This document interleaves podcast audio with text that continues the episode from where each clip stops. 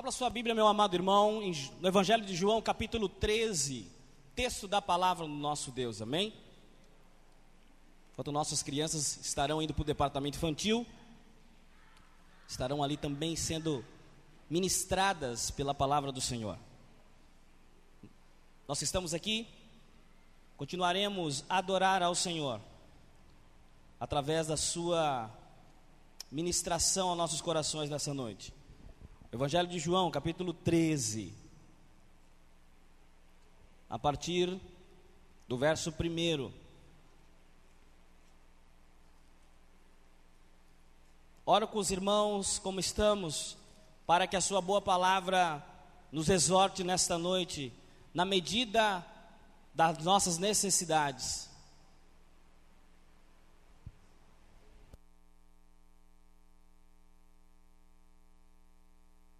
Evangelho de João, capítulo 13, versículo 1.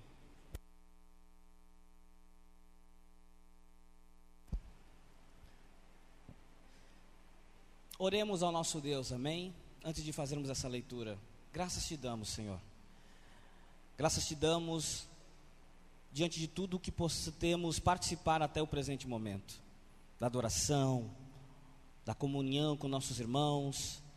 Mas nesse momento, ó Deus amado, que a tua palavra seja o alimento necessário para a tua igreja neste exato momento. Não diante daquilo que queremos ouvir, mas daquilo que necessitamos escutar da tua voz nessa noite. É no teu nome que nós oramos, agradecidos por tudo. Amém. Amém.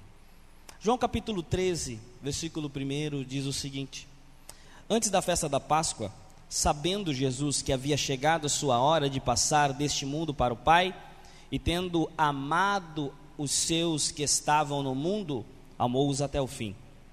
Enquanto jantavam, o diabo já havia posto no coração de Judas, filho de Simão Iscariote, que traísse Jesus. Sabendo que o Pai lhe entregara tudo nas mãos que viera de Deus, para Deus estava voltando.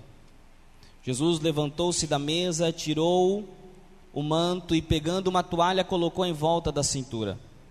Em seguida, colocou água em uma bacia, começou a lavar os pés dos discípulos e a enxugá-los com uma toalha que trazia em volta da cintura. Aproximando-se de Simão Pedro, este lhe disse: Senhor, tu lavarás os meus pés? Jesus lhe respondeu: Agora não compreendes o que faço, mas depois entenderás. Respondeu-lhe Pedro: Nunca lavarás os meus pés, disse-lhe Jesus. Se eu não te lavar os, os pés, não terás parte comigo. Então Simão Pedro disse: Senhor, então não lave somente os pés, mas as mãos e a minha cabeça. E Jesus lhe respondeu: Quem já se banhou, precisa lavar apenas os pés, pois não mais está todo limpo. Vós já estáis limpo, mas nem todos. Pois ele sabia que iria traí-lo, por isso disse que nem todos estavam limpos. Tendo então Jesus lavado os pés, tomou o manto, voltou a sentar-se à mesa, perguntou-lhes: Entendei o que vos fiz? Vos, vós me chameis de mestre e senhor, fazeis bem, pois verdadeiramente eu o sou. Se eu, senhor e mestre, lavei os vossos pés, também deveis lavar os pés uns dos outros. Pois eu vos dei exemplo, para que façais também o mesmo. Em verdade, em verdade vos digo: o escravo não é maior que o seu senhor, nem o mensageiro é maior que aquele que o enviou. Se de fato sabeis estas coisas, serei, sereis bem-aventurados se a praticardes. Amém. Amém, amém. Querido amado irmão, temos hoje um texto a ser exposto para a amada igreja nesta noite. Um texto que devemos expor, devemos explicar e aplicar nos nossos corações. Um texto no qual traz um resumo, quem sabe, do que é o Evangelho de João. Porque o que é o Evangelho de João? É justamente essa, essa síntese de quem é Jesus. E aí nós perguntamos, mas é quem é Jesus? É Deus. O texto que lemos, o Senhor mesmo diz verdadeiramente: Eu sou. O Senhor se identifica e não nega a sua transcendência como Deus. E o Evangelho de João vai falar isso muito claramente. Quem é Jesus, Raete? É Deus. E o que ele veio fazer? Esse é o grande, o grande ponto forte do Evangelho de João. O que ele veio fazer? Para conhecimento de todos nós nessa noite, ele veio trazer vida, amém? Mas não paramos aí. Sabemos quem ele é e o que ele veio fazer, mas quando? Agora, nesta noite, neste momento no dia em que ele, você teve um encontro com Ele, no dia em que eu me encontrei com Ele, no dia em que está esperado para aqueles que irão se encontrar com Ele. Este será o dia no qual o Senhor vos trará vida. Por quê? Porque Jesus é Deus. Mas esse Jesus que é Deus, esse Jesus que veio trazer vida, e esse Jesus que veio trazer vida agora para aqueles que ouvirem, crerem na Sua palavra, é um Deus que não se relaciona não somente como um Deus que pode fazer coisas extraordinárias, e verdadeiramente os pode fazer, mas não se relaciona apenas nessa perspectiva daquele que pode fazer coisas transcendentes, como curar o cego, como vimos em João capítulo 10. Pregamos, pregamos esse texto algumas semanas atrás. Não somente no capítulo 10, quando cura o cego, não somente nos capítulos 11 e 11, quando, quando ressuscita o seu amigo Lázaro. Você percebe que o evangelho de João é um evangelho que o tempo todo está dizendo quem Deus é, o que ele veio fazer e quando veio fazer. E nós olhamos para este, esse resumo de quem é Deus. E nós podemos pensar nessa noite: esse Deus é um Deus muito distante, este Deus é um Deus muito longe. Não, meu amado irmão, nesta noite, por incrível que pareça, por mais irracional que possa parecer para você e para mim, diante de tudo isso que eu disse agora, este Deus é um Deus amigo. Aleluia. E Jesus ele vem, ele vem, como nós vimos inúmeras vezes quando lemos o Evangelho de João, ele vem depressa. Ele vem correndo, ele vem numa velocidade atroz que deixa muita gente parado sem entender o que ele está fazendo. E isso é perigoso, porque nós também temos que estar atento àquilo que Deus está fazendo, aquilo que Deus, naquilo que Deus se revela, porque se nós perdemos o nosso Deus de vida, de vista, possa ser que nós passamos a adorar a, a um ser que verdadeiramente não é Ele. E esse é o grande perigo. E este é o grande perigo que assola, pois perder o nosso Jesus de vista também é perdermos o nosso Pai de vista e podemos entrar na possibilidade perigosa de adorarmos aquele que não é Deus. E Jesus aqui, ele faz um ato tão simples, Kelso, nessa noite. Um ato que era a função de um escravo, Larissa, que era lavar os pés. O lavador de pés era uma função de escravo. Era uma função doméstica das casas da época o lavador de pés. Jesus, diante de todo aquele cenário, pega uma toalha, não comunica nada a ninguém. Isso dá uma grande lição para nós, porque nós também podemos impactar muitas vidas de pessoas calados, fazendo alguma coisa extraordinária. Nós podemos impactar muitas vidas não, não mencionando nenhuma frase, mas fazendo, agindo, nos movendo. Jesus ele se move, ele age, ele pega uma toalha, coloca na sua cintura e vai em direção a fazer algo impensável naquele dia, naquela tarde, naquele instante. Ele se ajoelha. Quem se ajoelha? O Deus que pode trazer vida no tempo de agora. Este Deus que pode trazer vida no tempo de agora se ajoelha, se coloca numa posição de escravo e começa a lavar os pés dos discípulos. Essa grande ação que traz movimento no capítulo 13 do Evangelho de João é uma ação que fica claro que o nosso Deus é um Senhor que nos ensina através da sua própria história. Se nós pegarmos um capítulos anteriores, Nós temos o capítulo 10, a, a, nós temos o diálogo de Jesus, onde ele diz: Eu sou o bom pastor, e o bom pastor dá a sua vida pelas ovelhas, capítulo 10 de João, porque ele é o único que pode fazer isso. Jesus é o único que pode dar a sua vida pelas ovelhas. Porque só não pode temer a morte aquele que nem a morte tem poder sobre ele, amém? Eu sou o bom pastor, ele diz. Mas no mesmo texto do capítulo 10 ele fala: Eu sou bom pastor porque o pastor ele mata lobo. O lobo aqui no João capítulo 10 é o próprio diabo e Jesus diz: Eu sou bom pastor. E eu dou a minha vida pelas ovelhas. Porque ele é o único que pode fazer. No capítulo 11, ele continua essa dinâmica e fica claro que ele é o Senhor da vida e da morte no capítulo 11. No seu, no seu cenário com as irmãs ali de Lázaro. E nesse texto, Andresa, me fica claro que Jesus não veio nos dar a vida do último dia. Por mais que isso seja extraordinário. Jesus não veio nos dar a vida do último dia, ele veio nos dar o céu depois da morte. E por que ele faz isso? Porque ele é o único que pode fazer. Nos versículos, capítulo 11, nos versículos 53, se nós vamos acompanhando até chegarmos no capítulo 13 que lemos.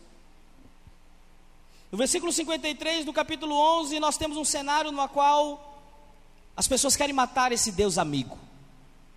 João capítulo 11, versículo 53, diz assim: Desde aquele dia decidiram matá-lo. Eles querem matar Jesus. E o mais surpreendente não é que eles querem matar Jesus, o mais surpreendente é que Jesus quer morrer. João capítulo 12, versículo 27, o texto da palavra nos direciona e diz: Agora minha alma está angustiada e que direi? Pai, salva-me desta hora? Mas foi para isso que vim, justamente para esta hora. Jesus sabe tudo o que era acontecer. Jesus dá sua vida no capítulo 10. Jesus no capítulo 11, 12 diz: Fica tranquilo que eu, tô, eu tenho controle sobre tudo que está acontecendo. Eles querem me matar, mas não, antes de que eles querem me matar, eu quero me entregar. E ele continua, e os discípulos estão confusos. E agora esse, esse, esse Deus ele é, um, ele, é um, ele é um profeta como Moisés, ele é rei como Davi, ele é pastor, no capítulo 10 ele diz que é pastor, mas agora no capítulo 13 ele já é um escravo. Tem hora que ele diz que dá a vida, mas tem hora que ele diz que quer morrer. A confusão na cabeça dos discípulos começa a reinar dos capítulos 11 ao 13, porque eles não sabem mais quem ele é, nesta confusão, humanamente falando. Quem sabe a pergunta que os discípulos começavam a falar, a fazer era: mas no final de contas, Jesus vai ganhar ou vai perder? Nos versículos 23 e 24 dos textos que vão se seguindo, Jesus fala e responde: Chegou a hora de ser glorificado o Filho do Homem. Capítulo 12 de João, versículo 24. Em verdade, em verdade vos digo que se o grão não cair na terra e não morrer, ficará só, mas se morrer, dará muitos frutos. Jesus responde: Eu sou o trigo. E a pergunta dos discípulos é tentar entender aonde Jesus quer chegar. Sabe onde que Jesus quer chegar, irmão? Na maneira como ele quer ser tratado. E nós vemos nesse texto que o Senhor, ele não quer ser tratado por nós como mestre, não somente como mestre, não somente como Deus, não somente como Messias, mas como diz João, já adiante no capítulo 15, versículo 15, como mencionamos aqui no início do culto, ele também quer ser tratado por nós como amigo, e isso para mim é revolucionário. E é por isso que esse texto, todas as vezes que leio ele, parece que a minha mente ela abre de uma forma tal que eu não consigo compreender a razão e o porquê de Jesus ter morrido por mim e por você. E por que que diante de todas essas características ele poderia ser chamado de rei, de profeta, de mestre? Mas ele condiciona a nossa relação para com ele de uma relação de afetividade. Eu não quero mais que você, não vos chamo mais de servo, vos chamo de quê? Amigo. E agora este Deus que é amigo, e que isso é um projeto desde o início, Abraão foi chamado de amigo. Moisés, Êxodo capítulo 38, foi chamado de amigo, e neste momento ainda não tinha nem essa trindade para, como Espírito Santo, o Pai, o Filho, o Espírito, selando essa comunidade de afetos. E criamos desde o início para a humanidade esta comunidade, no qual o Senhor no princípio, tinha um, um casal de amigos. Um casal de amigos que ele toda tarde iria dialogar com esse casal de amigos.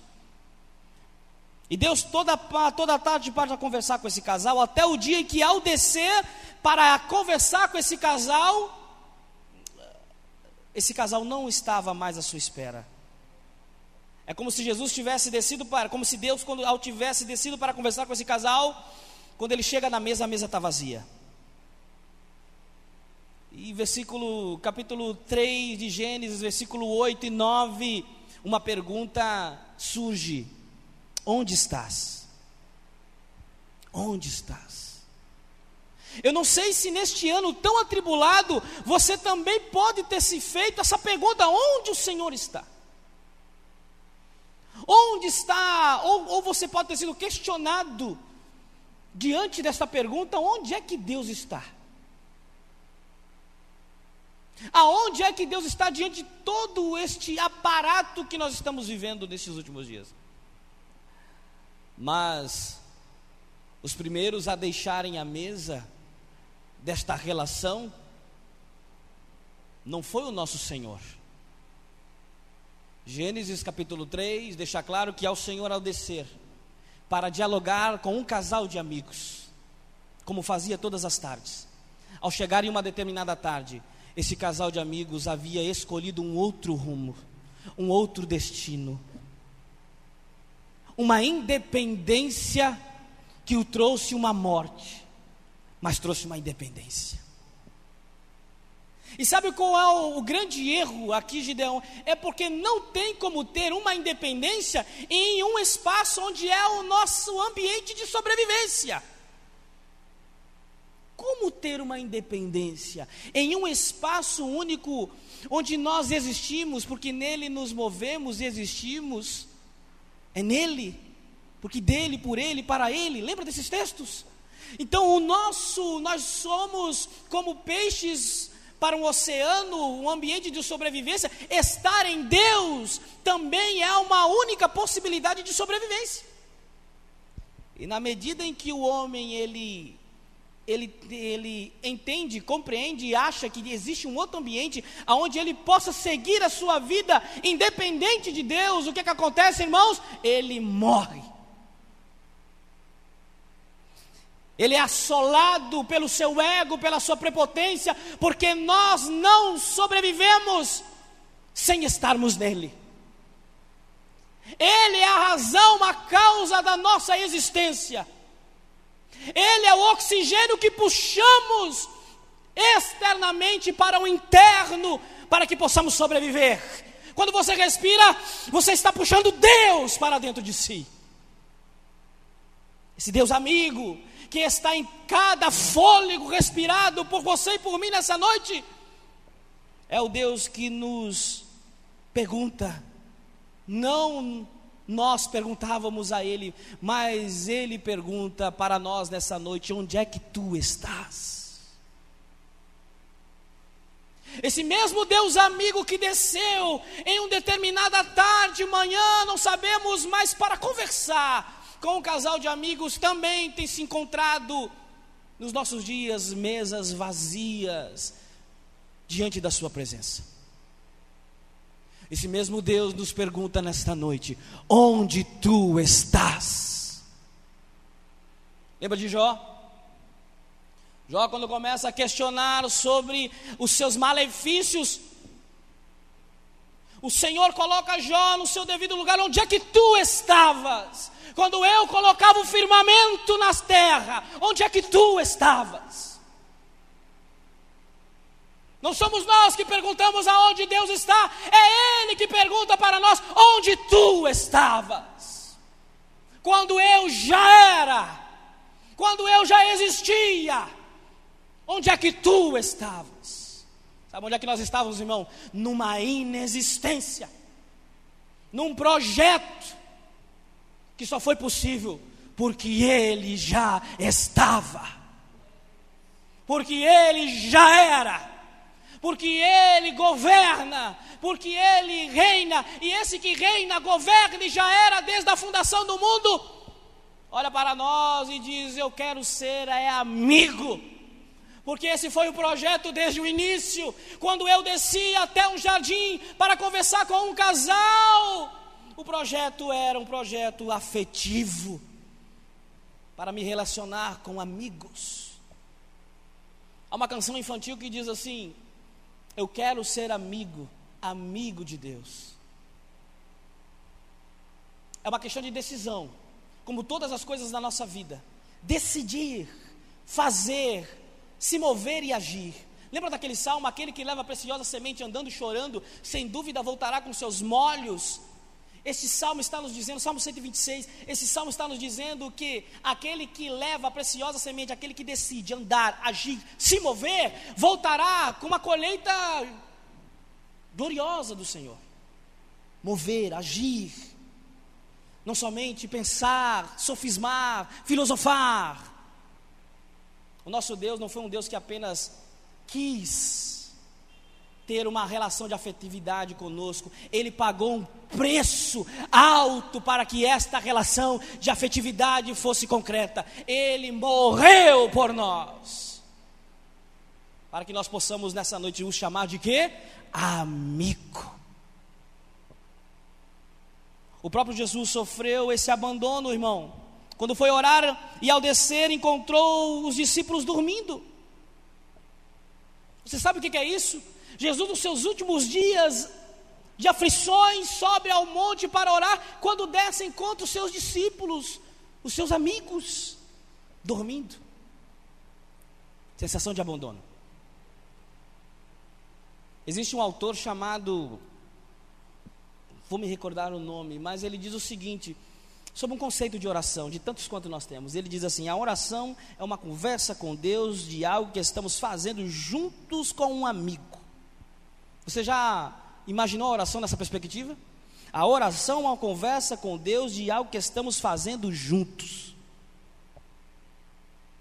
Dallas Wheeler.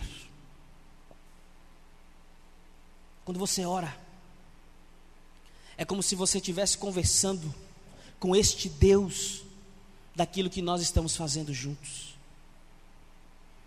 Esse Jesus, irmãos, veio para vencer aquilo que nos separava de Deus. Grandes homens tiveram conversas, diálogos com o Senhor. Abraão foi um deles. Mas Jesus ele inverte a ordem das relações de Deão. E nesse texto que lemos e finalmente chegamos até ele, Nesse texto que lemos do lava-pés, Jesus inverte a lógica das relações, por quê? Porque normalmente nós só conseguimos servir aqueles que nos servem. Ou normalmente nós só conseguimos ser amigos daqueles que nos servem. Nós temos dificuldade de termos uma relação de amizade com pessoas que não é uma via de mão dupla. Existe uma, um ditado popular que diz assim: não, o fulano só quer, venha a nós. Quem já escutou esse texto? Vosso reino, nada. Porque está no nosso, na sociedade, na nossa mentalidade, em que nós só podemos servir e sermos amigos daqueles que nos servem. Jesus, no capítulo 13 do Evangelho de João, ele inverte a ordem dessa relação. E ele é como se ele resignificasse a relação de amizade, demonstrando que eu só posso ser amigo daquele a qual eu posso servir. E isso muda as relações de amizade. Você pode servir alguém, irmão? Então você pode ser amigo. Amém? Porque foi assim que o Senhor ele fundamentou a nossa relação de amizade. Nós acabamos de ler um texto onde um Deus que pode que trazer a vida, pode curar cegos, paralíticos, nos ensina que o primeiro caminho para nós vivermos situações, quem sabe, extraordinárias, é nos colocando na posição de servos e servindo aos nossos irmãos. Demonstrando que nós temos que servir. Sendo assim, Jesus nos dá pelo menos duas opções nessa noite. Ou nós vivemos para servir, ou nós vivemos para a solidão. Quem sabe você e eu temos percebido algo estranho nas relações de amizade que temos visto nos últimos dias? Porque temos nos baseado na relação humana de amizade, mas que nessa noite nós possamos aprender com João capítulo 13. O Deus amigo, o Deus que serve, o Deus que se ajoelhou e lavou os pés dos seus discípulos. Se nós pararmos para pensar, irmãos, desde que Deus não encontrou aquele amigo no jardim, em Jesus, nós tivemos a oportunidade de voltar à comunhão com Ele. Naquele jardim, naquela tarde, Arthur, no dia que ele não encontrou aquele casal de amigos, esta relação ficou prejudicada. Mas em Jesus, nós podemos novamente rememorarmos aquele dia e consertarmos aquele dia em Jesus, podemos retornar à comunhão. E sabe o que me deixa mais maravilhado nesta noite? Encerro dizendo isso, amado irmão. Como é bom nós sermos conhecidos por pessoas. Nós que somos professores, a coisa que mais um aluno ele ele gosta de ouvir é quando o professor chama ele pelo nome. Tem alunos que dizem assim: Ah, professor, o senhor lembra do meu nome, né? A ver, nos encontramos nos shoppings da vida por aí, anos depois. Daí, de vez em quando, encontra os alunos aí do, de 10, 15 anos atrás. E aí também já vem o peso da, do tempo, da consciência, né, Arthur? Porque normalmente esse aluno já está casado, e o aluno chega para ela e diz: A senhora não lembra de mim, não? É aí. A senhora não lembra de mim, Vânia. É como se trincasse ali um, um muro que estava protegido. Uma... Mas nós encontramos muitos alunos assim. Mas ele, quando você diz assim, conheço, rapaz, você é tal, fulano, né? Isso, professor. Poxa, professor, lembra de mim ainda e tal. Aquilo mexe com o ego daquele menino, aquele menino sai dali, quando chega em casa, com certeza ele conta para o pai e a mãe dele. Ah, encontrei meu professor, tu acredita que ele lembrou do meu nome? Lembrou quem eu era, como eu estudava. Lógico que tem umas peças que a gente não esquece nunca, amados. Vou lhe dizer, a ver não é pelo amor, não. A gente grava. Gravo, gravei.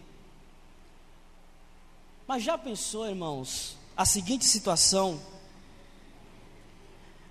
De perguntarem para Jesus. Assim, quem é Andresa? Conhece a Andresa? Desconheço. Conheço. É minha amiga. A pessoa é uma coisa maravilhosa. Mas conhece, conhece. Perguntaram para Jesus, conhece Mesaque? Conheço. A pessoa Jesus diz assim: conheço Mesaque. Conheço sua família, conheço tudo, conheço o que ele pensa, Sabe quem ele é? Ele é meu amigo. Jesus. Se perguntarem para Jesus de todos nós que estamos nessa noite, a resposta será a mesma. Quem são eles, Jesus? Eles dirá: Eles são meus amigos. Em Jesus, amigo temos, mais chegados que um irmão. Se você chegou nessa noite com essa compreensão de eu não tenho amigos, ou você está no ambiente errado, ou você está confuso. Mas não tem como estar em Jesus e não ter um amigo.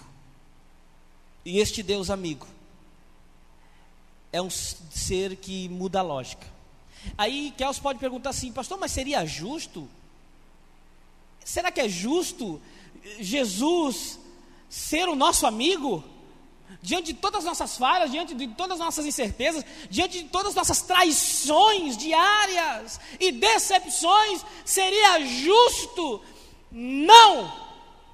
Mas este é Jesus, aleluia!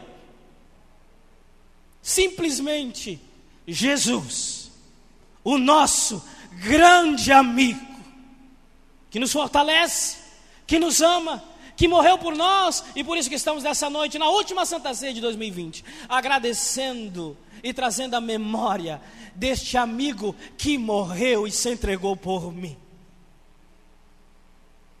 E não somente morreu, ele ressuscitou, está vivo, está conosco, é nossa rocha, é nossa esperança de amanhã, mesmo se a morte vier, mesmo se a adversidade vir, amanhã Ele estará conosco. É por isso que o apóstolo Paulo diz o seguinte, em dada feita: o viver para mim é ganho, e o morrer para mim é lucro. Sabe por quê, querido? Porque o apóstolo Paulo se apegou à relação de Deus na sua amizade. Traduzindo o que o apóstolo Paulo quis dizer com sua palavra, com suas frases, quando ele diz: O morrer para mim é ganho e o viver para mim é lucro, ele quer dizer: se eu viver, eu tenho um amigo que está agora presente. E se eu morrer, eu estarei com ele na glória. Por isso que o viver para mim é ganho porque na vida eu tenho um amigo. E o morrer para mim é lucro, porque a eternidade eu também estarei com Ele. Aleluia! Aleluia! Aleluia! Amém, amados? É esse Deus amigo que foi ministrado aos nossos corações nessa noite. Ficamos de pé nessa noite, amém? Vamos dar graças ao Senhor.